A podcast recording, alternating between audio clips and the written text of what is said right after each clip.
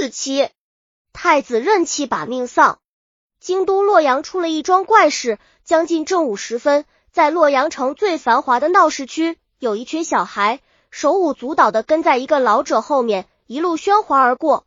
他不知从何而来，衣裳不整，虚然飘动，一副仙风道骨。老者旁若无人，击掌而歌日，南风起，西吹黄沙，遥望鲁国玉嵯峨。余岁生齿牙，前至三月灭汝家。孩童们虽不知所云，却竞相追随学唱。街上行人初不经意，稍一捉摸，不由得停足观望。有人猜想必是遇到了高人，便追上前去请教所歌何意。老者手捻长须，微微一笑，道：“三月后自知。”说完然而去。时人议论纷纷，一时间闹得沸沸扬扬，人心不安。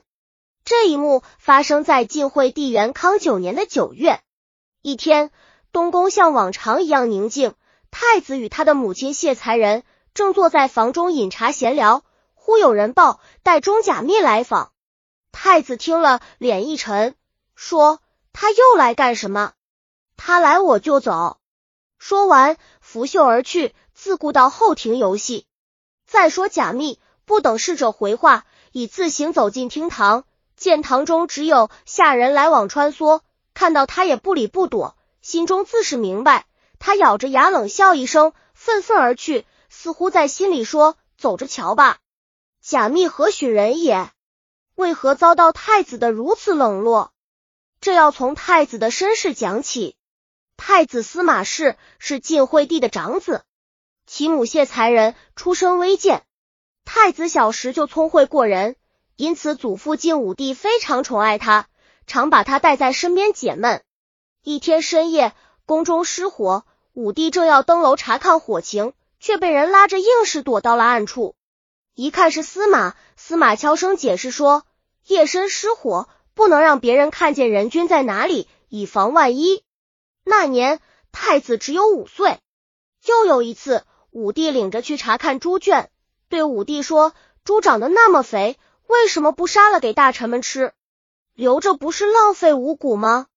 武帝十分赞赏，抚摸着太子的肩，对大臣们说：“此儿当心我家。”于是让人把猪杀了，分给大臣。从此的聪颖名闻天下。武帝死后，惠帝继位，司马被立为太子。太子幼而有育，成长过程中又一帆风顺，未经世事，因而不免任性。他不爱读书，只每天与左右嬉戏玩闹。此时的普氏惠帝无能，朝廷大权实际上操在皇后贾氏手中。太子并非贾后所生，所以不得贾后疼爱。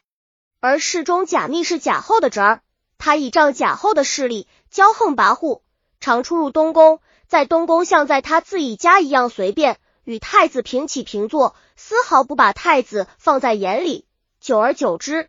年轻的太子对他自然很不满意了。后来又发生了一件事，使太子与贾密的关系更加恶化。当初贾后的母亲想把韩寿的女儿嫁给太子，太子也同意成婚，可贾后不同意，转而为太子聘定了王衍的小女儿惠丰。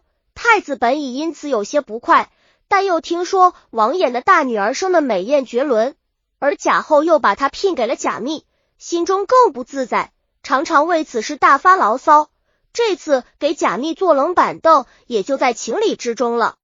贾密难道是一个好惹的？此次进东宫碰了太子的软钉子，心中愤愤不平。骑驴看唱本，咱们走着瞧。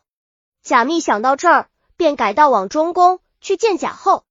贾后名南风，生的个头矮小，脸色青黑，眉后有一黑痣。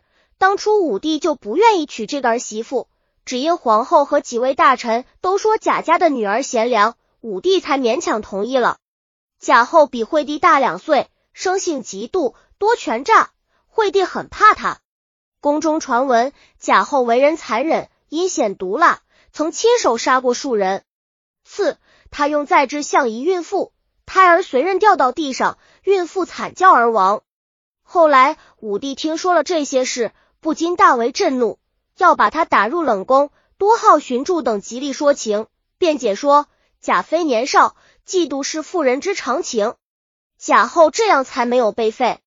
武帝死后，惠帝如弱，贾后因此更加暴庆，为所欲为，政治野心也越来越大。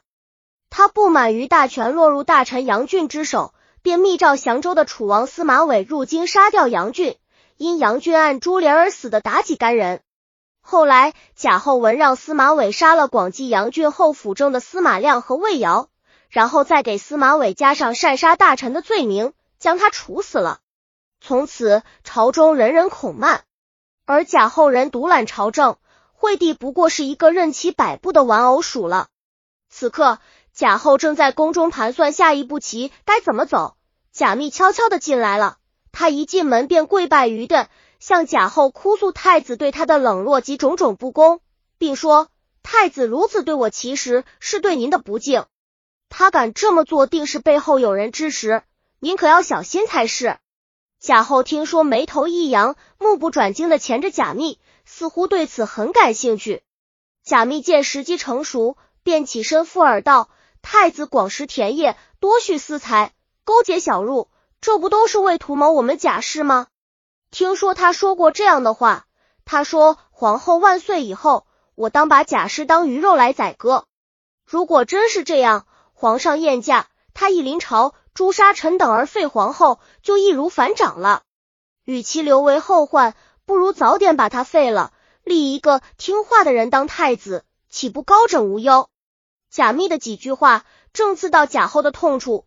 贾后本来就对太子存有戒心，加上自己没有儿子，更不愿看到将来有一天皇位轻易落到太子手上。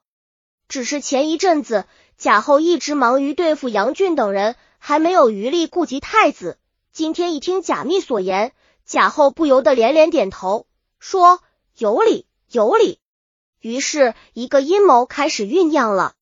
也就是从那时候起，文武大臣常听贾后、贾密等人到处宣扬太子的过失，大家都不敢多言，可心里明白，贾后这是要拿太子开刃了。对这一切，太子却一无所知。从厅堂出来后。他便来到后花园赏菊。本集已经播放完了，喜欢的话记得订阅专辑，关注主播，主页更多作品在等你哦。